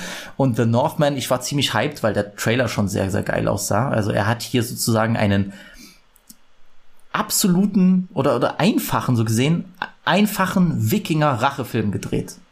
Einfach, weil es, natürlich hast du da verschiedene Themen drin, aber es geht hier eigentlich um den, den Alexander Skarsgård, der, äh, der diesen jungen Prinz Amlet spielt, der eigentlich nur seinen ermordeten Vater rächen will und seine Mutter retten will. Ja, so sagt er das auch im Trailer. Ja, er wird Zeuge, wie sein äh, Vater, der König, von, von dem eigenen Bruder umgebracht wird. Ist kein Spoiler, das war auch im Trailer schon drin. Vor allem, wer Shakespeare gelesen hat, kennt's auch. Genau. Und auch wenn der Film jetzt nicht wirklich etwas Neues, neue Perspektive, äh, da, wenn es um das Rache-Thema bringt, musste er auch gar nicht. Ich war überrascht, weil sonst die Robert Eggers Filme ja alle ein bisschen verkopfter sind. Hier hat er das so gefühlt straight durchgezogen. Ähm, hat sehr viel Spaß gemacht. Hat sehr, sehr viel Spaß gemacht. Ist wie immer natürlich unfassbar geil anzusehen. Also die, äh, äh, wie, wie detailgetreu und, und, und genau da gearbeitet wird, dass die Kostüme passen, dass die Landschaften passen. Die haben ja sehr viel da auch äh, äh, in Island gedreht. Ähm, sieht unfassbar geil aus, ist extrem brutal auch der Film. Und ich liebe es, wie selbstbewusst der dieses dieses Wikinger-Ding durchzieht, wie selbstbewusst der auch mit diesem Übernatürlichen spielt, weißt du, da, der, der wird nicht versucht, so ein bisschen dich zu überzeugen, dass es da vielleicht etwas Übernatürliches gibt. Nein, in dieser Welt ist das ganz normal. So, du betest zu, zu den Göttern, zu den heidischen Göttern, äh, äh, zu den Wikinger-Göttern, da gibt's Schamanen, da gibt's Visionen, die du siehst, weißt du, das, das Übernatürliche ist ganz normal und ich mag, wenn das, wenn diese Welt schon so etabliert ist, dass das nicht erst mir noch verkaufen muss, sondern Robert Eggers kommt hier und sagt, das ist meine Welt. Ja, so sieht's hier aus. Hier werden Leute geschlachtet, hier gibt's Prinzen, hier gibt's Könige, hier gibt's Geister, ja, die dich führen, hier gibt es Raben, die dich, äh, die, die als Zeichen geschickt werden oder die deinen toten Vater repräsentieren. So ist die Welt. Entweder du nimmst es an oder verpiss dich. so. Und ich fand, das war sehr gut gemacht. Sowas würde ich mir viel öfter wünschen von irgendwelchen Filmen, wo auch eben erst Exposition und dann wird das erklärt und dann ist das so und dann muss das irgendwie nachvollziehbar sein. Ey, das, das fehlt mir auch, dass so, Ja. nicht Autorenfilme, das ist ja kein Autorenfilm, aber dass ein Film, der seine eigene Welt erstmal ernst nimmt, das, was ich schon in der letzten Folge bei Dune gesagt habe, Genau. der sich selbst ernst nimmt und der das auch konsequent durchzieht, dass der, dass sowas wieder mehr. Ja, der hat Ver Vertrauen kommt. in die Zuschauer, dass die es auch von alleine checken, ohne dass du alles erklären musst. Ja. Viva Björk? Äh, sehr gut, aber eine sehr kurze Rolle. Ja. Ah, okay. Weil darauf, das ist so mein, mein größter. Du hast ihn noch nicht geguckt, oder? Worauf ich mich freue. Auf, ich habe ultra Bock auf den gehabt. Mhm. Unnormal. Ähm, Ähm, aber auch wieder sowas einfach nicht, nicht geschafft. ich habe den dreieinhalb Sterne gegeben auf Letterboxd. Eigentlich ist es ein Vier-Sterne-Film, weil jetzt, wenn ich drüber nachdenke, ich hatte schon massiv Spaß. Es gab so ein paar Entscheidungen in dem Film, die mich ein bisschen gestört haben. So, ja, das, das Ende war, hm, also hätte ich anders gewollt. Und es gibt so ein paar, es gibt so ein paar, wie soll man es sagen, so CGI tatsächlich Einspieler, die für mich gar nicht funktionieren, die so ein bisschen den Film kaputt machen, weil alles andere ist so gut gefilmt und so echt. Und da gibt so eine Art Vision, Vision von einem Stammbaum, das ist jetzt kein großer Trailer, aber die kommt immer wieder in dem Film, ja. Also Prinz Amlet sieht sozusagen alle, an diesem Stammbaum alle Prinzen oder alle adligen Könige und so, die in seiner Familie gelebt haben oder, in, als Teil seines, seines Volkes waren, die alle dort an diesen Ästen hängen sozusagen. Und das ist aber alles mit so einem komischen CGI gemacht, das für mich überhaupt nicht funktioniert. Und das sieht auch tatsächlich relativ billig aus irgendwie. Und das, das, das hat mich echt schon gestört, leider, weil es auch so oft vorkam in dem Film. Sowas ist schade. Ähm, aber Und ich weiß auch nicht, ob das das Studio nicht war, weil tatsächlich hat Robert Eggers gesagt, dass leider Gottes am Ende doch das Studio bisschen, das Filmstudio bisschen reingepfuscht hat, ja. kann ich gar nichts zu sagen. Ähm, es ist aber so, dass bei einem, also der, der hat nicht wenig gekostet, das weiß ich. Oh ja. Und dann sollte ordentliches CGI auch drin sein. Und ich finde es gut, dass ein Film so viel Budget bekommt, der irgendwie dann doch zumindest anders ist. Ähm, aber ich muss wieder auf das MCU eintreten, weil teilweise, was da an CGI-Unfällen äh, Un Unfällen rumläuft und abgespielt wird und auf die Zuschauer, eine Tür mit CGI gemacht. ey, was da an, was da an Unfällen auf die Zuschauer losgelassen wird bei den Budgets und bei den Einspielergebnissen von den Filmen, finde ich, ist so eine absolute Frechheit. Leute, ihr fördert das und akzeptiert das mit eurem Geld. Mit eurem Geld. Ihr seid dran schuld. Wir haben das letzte Folge schon gesagt. Ey, und ich ihr wiederhole werdet das so nochmal. Ihr werdet Alter. verarscht, ihr werdet ihr Idioten, so ihr an der Nase Vollidioten. rumgeführt. Wirklich, was da an billigem CGI gemacht wird und vor allem auch was für Szenen mit sie, das ist nochmal ein anderes Thema, wie das CGI eingesetzt wird und wie gedreht wird und so, ist die eine Sache, aber auch wie scheiße es dann am Ende aussieht. Ich habe Black Widow gesehen, ja, das kann man sich nicht angucken. Das ist grauenhaft, das sieht aus wie ein, wie ein, wie ein Fanfilm. Ja. Katastrophe. Ich habe noch einen Film geguckt, den du nicht gesehen hast. Wir hatten kurz bevor wir aufgenommen haben darüber gesprochen und das ist dieser Film ist gerade aktuell in den deutschen Kinos. Ich kann wirklich das als Empfehlung aussprechen, den sich anzugucken. Das ist The Worst Person in the World.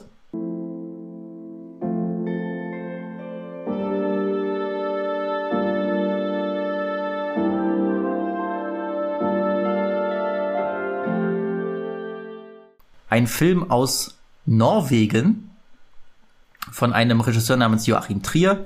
Der hat auch schon mit, ich glaube, Oslo, der ein, irgendwie Oslo 31st of July oder so heißt der, glaube ich, hat er schon so einen tollen Ja. Film gedreht über, über, über einen oder über Drogenabhängige in, in Oslo in Norwegen.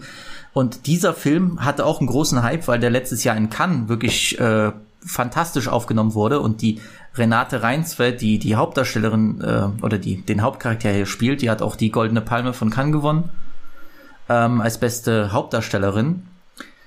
Ist wirklich ein wunderschöner Film. Fand den sehr schön. Ich habe den meiner Mom geguckt in Polen, weil da war der halt schon im Februar draußen, ja. Ähm, lief da auch mit, mit Untertiteln im Kino. Wie gesagt, wir, wir in Deutschland, wir sind alle immer gebeutelt von diesen ganzen Dubbing-Sachen. Ähm, der Film zeigt vier Jahre im Leben von Julie. Das ist eine ja, junge Frau, aber eigentlich, ich glaube, so Mitte, Ende 20, die nicht weiß, wer sie sein will, äh, wen sie wirklich liebt und wie sie ihr Leben gestalten soll. Und das klingt jetzt so ein bisschen so mit oh, White People Problems Film, wie oft haben wir das schon gesehen und oh Gott, die Frau, die ein bisschen disorientiert ist und dann findet sie ihre Liebe und alles geht auf. Genau das ist dieser Film nicht. Es ist wirklich ein toller Film, der ist extrem lustig an vielen Stellen, der ist auch sehr traurig an vielen Stellen, also wirklich ergreifend.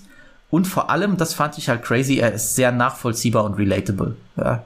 Ich finde, er, die, der Film schafft es fantastisch, Probleme zu formulieren und Sachen aufzuzeigen, die wir, die wir alle kennen aus unserem Leben. Sei es in Beziehungen, sei es in Zukunftsentscheidungen. Was mache ich mit meinem Leben? Wo will ich sein? Das, äh, man kann auch sie und es, es, manchmal regt, du hast es selbst gesagt, so, das wirkt so, als, als würde man sich aufregen über die Frau und ihre Entscheidungen. Das stimmt, aber man kann sie immer nachvollziehen. Man kann immer nachvollziehen, okay, wir alle treffen manchmal Entscheidungen, die auch für andere vielleicht komplett komisch und dumm wirken und trotzdem hast du diesen Drang, diese Entscheidung zu treffen. Du musst sie einfach treffen, weil dir das Innere das so sagt. Und äh, ich finde selbst diese, sagen wir mal, dummen Entscheidungen von Julie hat man auch als Mann gefühlt und, und eben gehofft, dass alles klappt am Ende. Und ähm,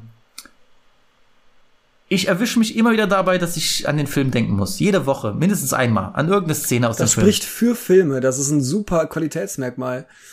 Ähm, wenn man einen Film hat, der einem, der muss einem noch nicht mal zu denken geben. Der muss nicht so kompliziert sein, dass man darüber nachdenkt, aber irgendwelche Szenen, die im Kopf bleiben. Oder eben auch äh, Entwicklungen, die im echten Leben passieren und die einen an den Film zurückerinnern. Wenn sich sowas einprägt, dann finde ich, ist das immer sehr, sehr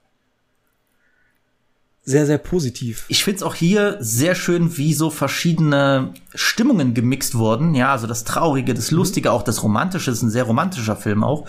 Und es ist trotzdem nicht überladen. Ja, der Film lässt sich sehr viel Zeit und gerade, ich glaube, diese vier Jahre immer so diese Lebensabschnitte sind fantastisch unterteilt. Und eins muss ich sagen, für Leute, die, die, die Fans von Ästhetik sind, die Fans von wie soll man das sagen? Die Skandinavier sind einfach fucking äh, ästhetisch. Die haben ein unglaublich gutes Modebewusstsein. Ich habe selten so viele schöne Möbel und Wohnungen in einem Film gesehen.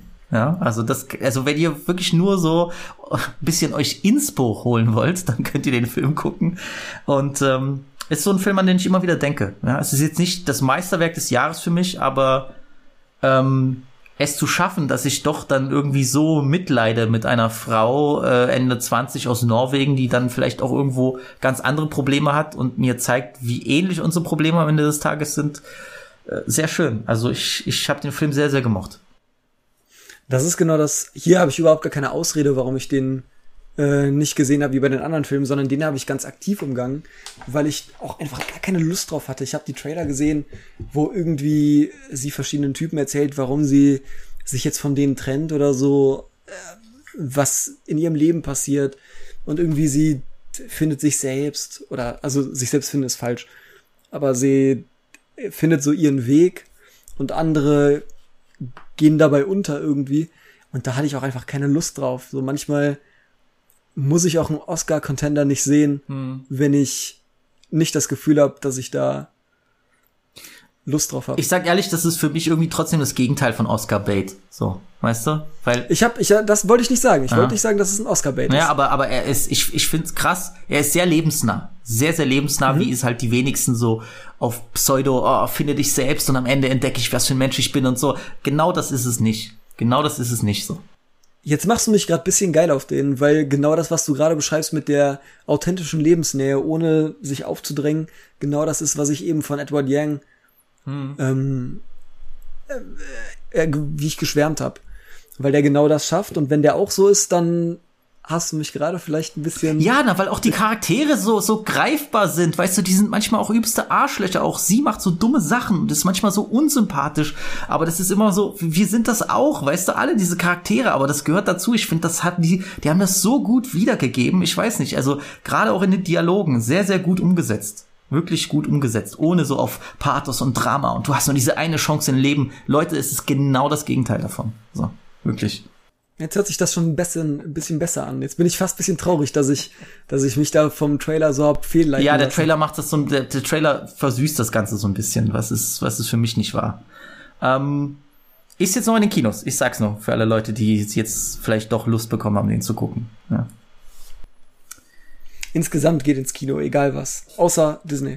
Jetzt kommen wir für mich so zu den zu den großen so gehypten Filmen. Ich glaube, den hast du, ich weiß nicht, ich glaube, den hast du noch nicht gesehen. Ich war aber jetzt im Kino. Äh, vielleicht auch der jetzt mal abgesehen von ne, Batman und diesen ganzen Sachen und Spider-Man doch der gehypteste Film des Jahres, jedenfalls der gehypteste Film des Jahres, den Letterboxd äh, Pseudo-Filmkritiker kreisen. Der große Indie-Hit, der doch jetzt zum großen Erfolg wurde, und zwar Everything Everywhere All at Once eine. Fand ich den Trailer auch des Todes anstrengend. Hast du den geguckt? Nee, hab ich, ich habe den Trailer okay. gesehen und auch der war, fand ich unnormal anstrengend. Ah, ich würde mich überhaupt nicht aber, aber wirklich viel mehr als bei allen anderen Filmen, wirklich bei allen anderen Filmen, aber hier wird mich echt deine Meinung interessieren. Unbedingt. Ich hab, ich hab Bock, den zu gucken. Also ich würde dich sogar zwingen, den zu gucken, nur weil ich wissen will, was du dazu sagst. Ich, auf den habe ich mehr wegen der Resonanz Bock und weil die auch viel positiver ist, als ich erwartet habe, als ähm, dieses Jahr vom Trailer erwartet habe. Und normalerweise gebe ich nicht so viel auf Trailer, aber wenn ich sowieso bisschen picky bin, was ich schaue dieses Jahr, ähm, dann habe ich mich davon dann doch leiten lassen. Und der war auch nicht dabei, wo ich gesagt habe, da werde ich jetzt meine gute Zeit mit haben. Aber was ich dann doch höre, hört sich ganz gut an. Wie fandst du den denn? Oder was würdest, was würdest du denn weiter da Erstmal, dazu beitragen? Ich bin ein bisschen spät auf diesen ganzen Hype-Train und so gekommen. Ich hatte das ja gar nicht mitbekommen. Ähm, wie aus dem Nichts war der Film der Number One Rated äh, Film auf ganz gesamt letterboxed, ja, über Parasite, über Godfather, über äh, Come and See und so. Und ich dachte mir so, was zur Hölle? Und ich weiß nicht wieso, vielleicht ist es ist, ist sicher eine ähm, keine gute Angewohnheit, aber ich habe ohne den gesehen zu haben, habe ich das dem nicht gegönnt. Ich so, was soll das? So als als würde irgendwie mein Leben von diesen Ratings abhängig sein, weißt du? Aber ich dachte Kenn mir ich so, aber. ich dachte mir so, hä, was soll denn das? So, das seid ihr Bei geisteskrank, der Film ist Filmen- gerade raus, das kann ich gar nicht das. sein. Die, die, den Welt, die Welt hat den noch nicht gesehen, weißt du? Bei Parasite war das für mich gar kein Problem. So, ich kann ganz gut nachvollziehen, warum der so gefeiert wird. Und der Sieg von diesem Film war auch ein Sieg für asiatisches Kino. Deswegen, mein Gott, soll der, soll der der best-rated Film of all time sein. Das stört mich gar nicht so. Aber hier, ich so, hä? Bitte was? So, und dann habe ich noch gelesen, es geht hier so um Multiverses und so. Und ich dachte mir schon, nee, Alter, hell no. Jetzt kommen die mit der Scheiße schon, weißt du? Ich dachte so, oh mein Gott. Und ich sag dir ehrlich, ich war schon direkt eingestellt, was soll denn der Quatsch? So. Und ich habe die, ich habe die ersten Reviews gelesen und die waren einfach, also die waren einfach übertriebenst gut, sogar von Leuten, denen ich vertraue. Fünf Sterne, so nach dem Motto, dieser Film hat mein Leben verändert. Ich so, wollt ihr mich verarschen? So wurden die Leute bezahlt. Wirklich, ich wollte es nicht glauben. Ich wollte es einfach nicht glauben dann konnte ich ihn jetzt hier auf, äh, auf Englisch sehen bei uns in der Schauburg hier in Dresden. Ähm, ich kann gewisserweise nachvollziehen, warum der Film so einen Hype genossen hat. Ähm, ich sag's zuerst, der Titel passt perfekt. Everything, Everywhere, All at Once. Der Film ist das absolute Chaos. Das absolute Chaos. Ja, es ist äh, äh, jede Idee, die du dir irgendwie ausdenken könntest, egal ob auf Toilette, ob gerade im Zug fahr, beim Zugfahren oder im Bett, so, die wurde da in diesen Film reingeschmissen. Ja, es geht hier eigentlich um, um eine Familie, ähm, vor allem um ein, ein Pärchen, Chines äh, ein chinesischstämmiges Pärchen in Amerika, das einen Waschsalon besitzt, äh, die immer wieder Probleme mit dem Finanzamt haben. Und eigentlich kommt dann noch die Tochter des Pärchens zu Besuch, die äh, lesbisch ist, die ihre Freunde mitbringt und die wird von ihren Eltern absolut ignoriert und die tun sich auch schwer damit, dass, äh, dass, dass sie eine Freundin hat. Und es ist einfach das totale Chaos. Und gemeinsam gehen sie aber zu diesem äh, Termin bei dem Finanzamt und die äh, Finanzberaterin dort äh, oder die zuständige Sachbearbeiterin dort wird gespielt von Jamie Lee Curtis äh, in einer fantastischen Rolle, äh, diesmal nicht als Scream Queen in einem Halloween-Film, sondern wirklich als äh, wie soll man sagen, taffe und, und, und manchmal auch irgendwie eklige Sachbearbeiterin.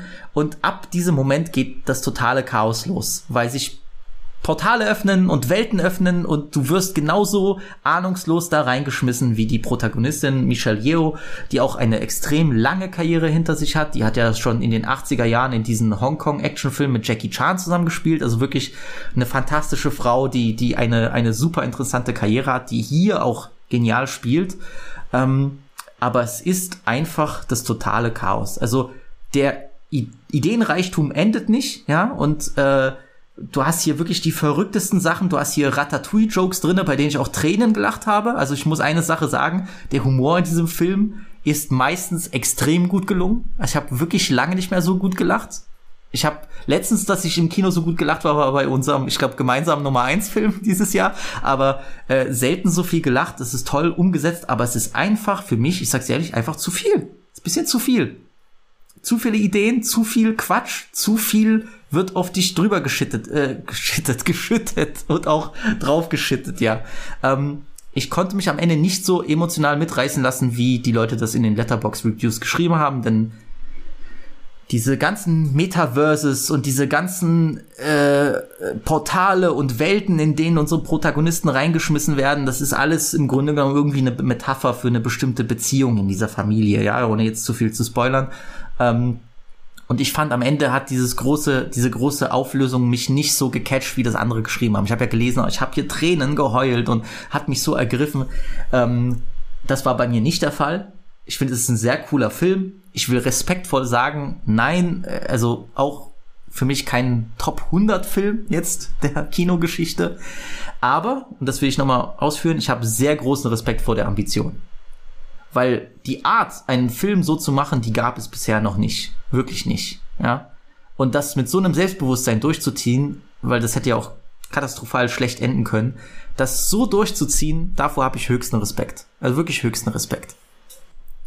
Was mich am meisten überzeugt gerade von dem, was du gesagt hast, ist, ähm, dass der Humor gut ist und dass es viele Lacher gibt. Ja. Weil einen Film mit vielen und guten Lachern habe ich seit Ewigkeiten nicht mehr gesehen. Mir fällt keine Komödie der letzten, was weiß ich, der letzten Jahre ein, die mich irgendwie gekriegt hat oder hätte. Dieser weichgespülte, ähm, bisschen zu glatte Hollywood-Humor in Komödien funktioniert einfach nicht mehr. Ähm, kluge Komödien gibt's kaum noch. Was manchmal funktioniert, ist so Edgar Wright Zeug. Was manchmal funktioniert, ist, sind Kinderfilme tatsächlich, ähm, die dann trotzdem paar Witze für Erwachsene mit einbauen. Aber sonst. Also da gibt's einige da- Szenen, die sind wirklich schon Alltimer-mäßig. Also die fand ich fantastisch und ich glaube, das ist auch ungefähr so, das einiges könnte dein Humor wirklich gut treffen. So. Aber ich glaube, gerade bei diesem Ja. Ratatouille-Joke, da wirst du auch dich, dich, da wirst du heulen, glaube ich. Der, der, das ist. Ja, nimm mich, nimm mir nicht zu viel vorweg, sonst kriegt der Joke mich nicht mehr. Ich muss das. Will, ich will Den nicht klauen, so aber, aber einige, einige Sequenzen sind wirklich Alltimer und, und, und äh, sowas Verrücktes habe ich echt lange nicht gesehen. Also alleine dafür, ich kann verstehen, Leute sind das nicht gewohnt, das hat so eine ähnlichen, fast schon noch mehr, weil es überladen ist, das ist einfach von allem zu viel, aber so ein ähnliches Gefühl hatte ich an manchen Stellen, wie wenn du äh, Big Trouble in Little China guckst, weißt du? Wo einfach so die Geil. verrücktesten Sachen auf einmal auf dich. Aber das ist ja, das ist ja ein unbestrittenes Meisterwerk. Das kann ja. Big, Trouble in Little China ist ja einfach ja, ungeschlagen. wirklich. Kommt da nichts ran. Ähm, einige aus der Community haben den gesehen, so was ich, was ich verfolgt habe. Einige von den Hörern, äh, die fanden den auch, glaube ich, ausnahmslos gut. Aber wie gesagt, ich werde nicht heulen wegen dem Nummer 1 Platz auf Letterboxd, aber ähm, Ich kann das ganz gut nachvollziehen mit diesen insgesamt noch nicht mal Letterboxd, sondern so Filme, die so übertrieben hochgelobt werden. Als die Rettung des Kinos. das habe ich mit je, das habe ich doch, das haben wir doch mit jedem Marvel-Film jetzt. Also, Ja, nee, ja. na komm, Spider-Man Nee, war schon nicht. so nach dem Motto das größte Event aller Zeiten. Also Nein, aber ich meine auch so außerhalb der, der Marvel-Bubble, so von Leuten, die dann auch Marvel schon eher kritisch sehen und die dann so Filme, Filme nehmen, wie eben ähm, den jetzt oder wie dann halt auch Parasite hast du genannt, war auch ein gutes Beispiel, der halt sehr krass hochgehalten wurde. ich kann es aber bei Parasite halt absolut nachvollziehen, so weißt du, wirklich. Ja, der ist, aber bei Parasite war das Ding, den fand ich großartig und der ist technisch perfekt. Also es ist ein, ein Film in Perfektion. An allem. Der ist rund, der funktioniert gut, der, der hat ein gutes Konzept, der hat super Schauspieler, der ist interessant, der ist lustig, der ist spannend, der ist gruselig, der hat eine gute also Climax. Aber der war irgendwann zu perfekt. Der hat mich dann emotional nicht gekriegt. Okay, okay. Verstehst Ja, du? ja. Also das ist die Emotionalität muss am Ende auch irgendwo gegeben sein. Natürlich. Und das war dann wie so ein weiß ich nicht. Ich glaube Aber auch, super, auch, super auch Film, das ganze drumherum und diese Siegesserie ähm, Hat mich tatsächlich von, ziemlich von, gefreut. von, von Bong Joon-ho und, äh, und, und generell dieser Blick aufs asiatische Kino und mehr Chancen für das asiatische Kino, das hat mich natürlich super erfreut, ja. Also, es gab, also es kann ja kaum sympathisch, äh, sym- sympathischeren und äh, netteren Gewinner geben als Bong Joon-ho, der sich bei jedem Preis und jeder Rede mit seiner Dolmetscherin irgendwie gefreut hat Genau. und auch wirklich authentisch und ehrlich und ehrlich und überhaupt nicht so äh, abge, abgeschliffen gefreut hat und irgendwie seine vorbereiteten Reden und Worte gehabt hat, sondern wirklich da irgendwie rumgestammelt und also das war, das gönne ich dem schon wirklich, Safe. wirklich sehr. safe. Ähm, ich kann gar nicht viel mehr zu dem Film sagen, weil ich auch schon es ich bin mittlerweile habe den Punkt erreicht, da war so viel los, dass ich auch gar nicht alles so gut rekonstruieren kann, weißt du? Also Muss da man ja auch gibt's. Fights, da gibt's Jokes, da gibt's Szenenwechsel, Kulissenwechsel, äh, Charaktere springen da aus einer Zeitschleife in die nächste. Es ist, es ist einfach, es ist sehr, sehr wild. Und ich glaube, das haben die Leute gefeiert, aber ich finde, dass es für das, fürs Meister hat's auch sehr gut funktioniert. Also das auch so gut aufzulösen, das ist auch eine, eine Meisterleistung, ja. Ähm, ein anderer Film, der das komplette da Gegenteil davon ist, das komplette Gegenteil davon, der auch einen gewissen Hype genossen hat in der, in der Indie-Community und auch einen Oscar gewonnen hat, glaube ich. Ja, hat Oscar gewonnen hat, als bester fremdsprachiger Film, ist Drive My Car aus Japan.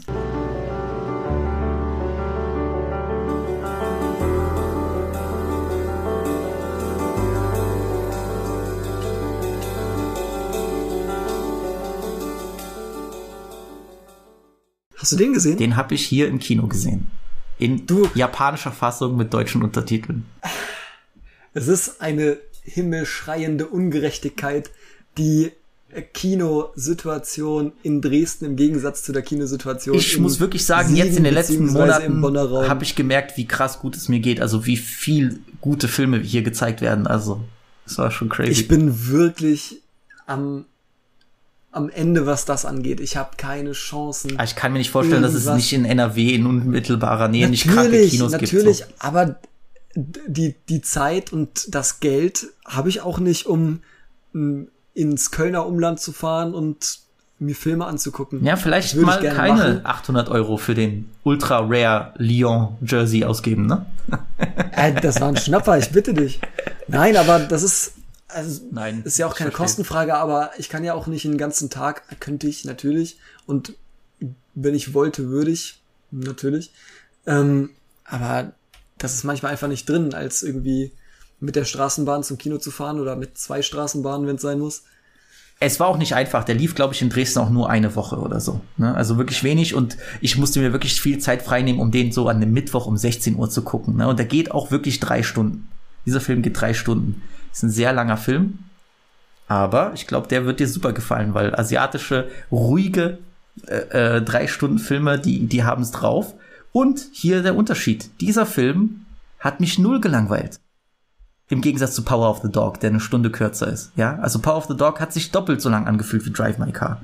Und ich würde wirklich sagen, ähm, das ist schon, das ist schon ein kleines, jetzt nicht auf die Spiellänge bezogen, ein kleines Meisterwerk, echt. Ähm, gedreht wurde der von Ryosuke Hamaguchi, entschuldige bitte, alles gut, äh, basierend auf einer Geschichte von Haruki Murakami, ähm, den man sowieso lesen sollte. Und ähm, ich lasse gleich reden, es ist einfach ein extrem stiller Film, der dich aber emotional unglaublich überfährt. Genau das Gegenteil, weil der hat mich wirklich emotional extrem gepackt.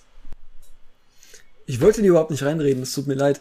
Ich wollte nur wissen, äh, wie du diese 40 Minuten Eingangsszene gesehen hast, wo nach, wo nach einer Dreiviertelstunde irgendwie erst die Opening Credits Das hast, runterrollen. das hast du gehört davon, ja. Ich habe, äh, man bekommt ja zwangsläufig alles mit, ne? nur die Filme selbst nicht. Ich fand's genial. Ich fand's wirklich genial. Also hier habt ihr wirklich den, diesen, diesen, äh, diese Besonderheit, dass die Opening Credits und dass der Titel des Films erst nach 40 Minuten oder so erscheinen, ja, oder 40 oder 45 Minuten. Und die sind wirklich genial gesetzt. Die sind wirklich extrem genial gesetzt, weil das, worauf sich der Titel auch bezieht, das setzt auch eigentlich erst nach 40 Minuten ein, weil die ersten 40 Minuten sind in gewisser Weise ein Prolog, ja. Und du hast so viele subtile, ganz kleine Sachen, doch im Plot, die so reingesetzt werden und Dinge, die, die, die erwähnt werden, wo du denkst, okay, wohin führt das Ganze, die dann über die gesamte Dauer des Films aufgelöst werden und wieder auftauchen, die dich dann aber so emotional packen, ja, weil du dann schon die, diese Erwartung da reingesetzt hast und die kommen dann an Stellen, in denen du die gar nicht erwartest.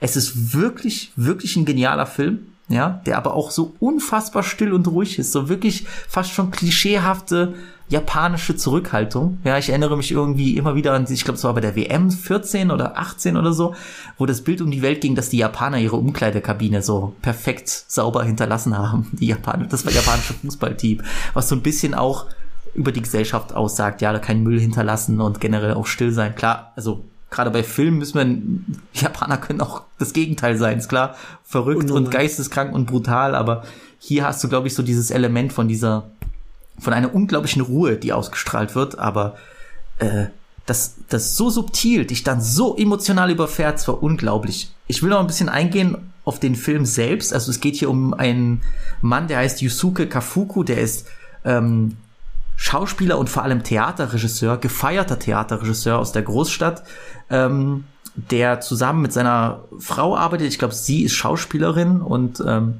das ist vielleicht ein kleiner Spoiler, aber das liest man auch in jeder, in jeder, ähm, in jeder Zusammenfassung. Äh, seine Frau verstirbt. Die hat, glaube ich, eine Hirnblutung oder ähnliches und stirbt. Und äh, er ist natürlich komplett, ja, sie, sie war sein Ein und alles, er ist äh, komplett am Ende.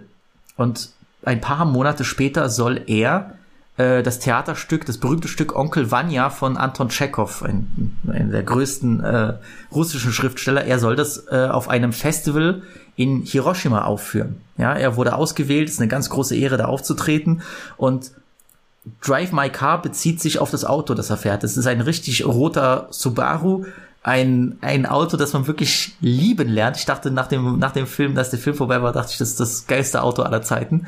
Das wird hier auch so wirklich wie als so mystisches Objekt dargestellt und er legt immer eine Kassette oder CD in dieses Auto ein und spricht dann seine Lines nach. Er, so bereitet er sich auf das Stück vor.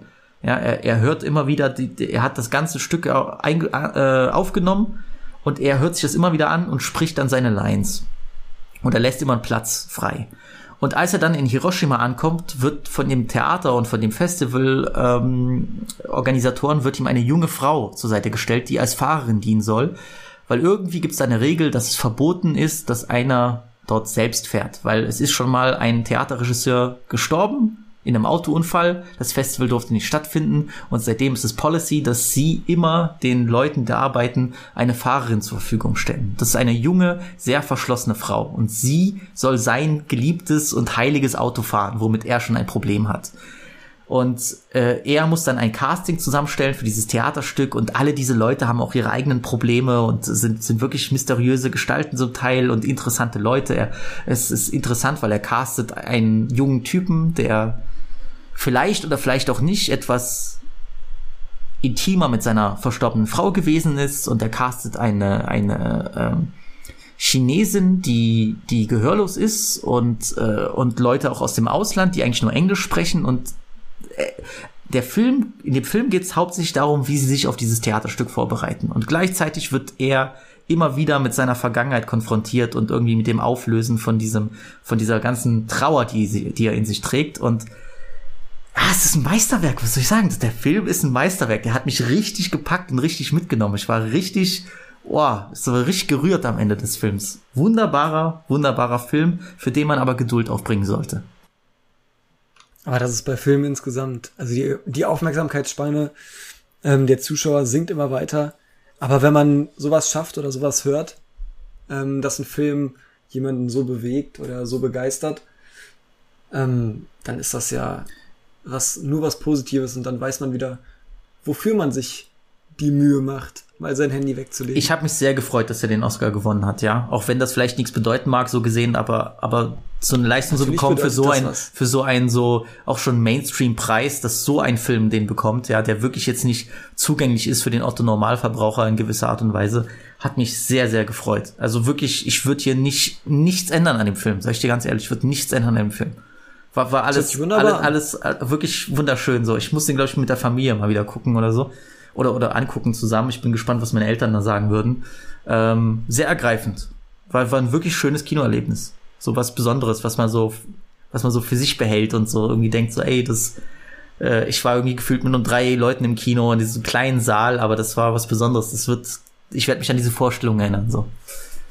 Sehr schöner Film, echt.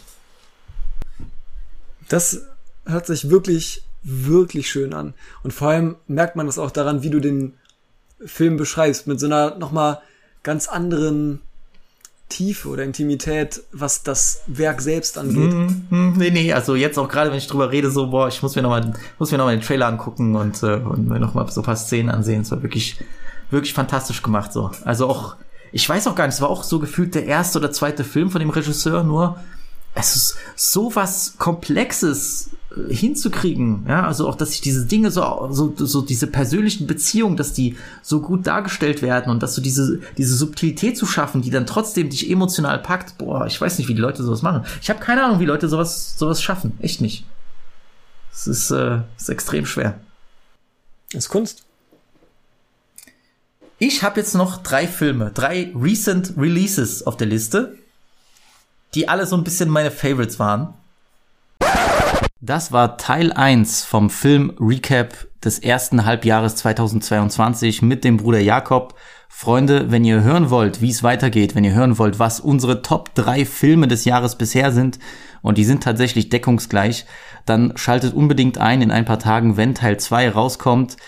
Es wird mindestens genauso gut, wenn nicht sogar besser. Deswegen stay tuned. Ich freue mich auf euch. Wir hören uns. Ciao.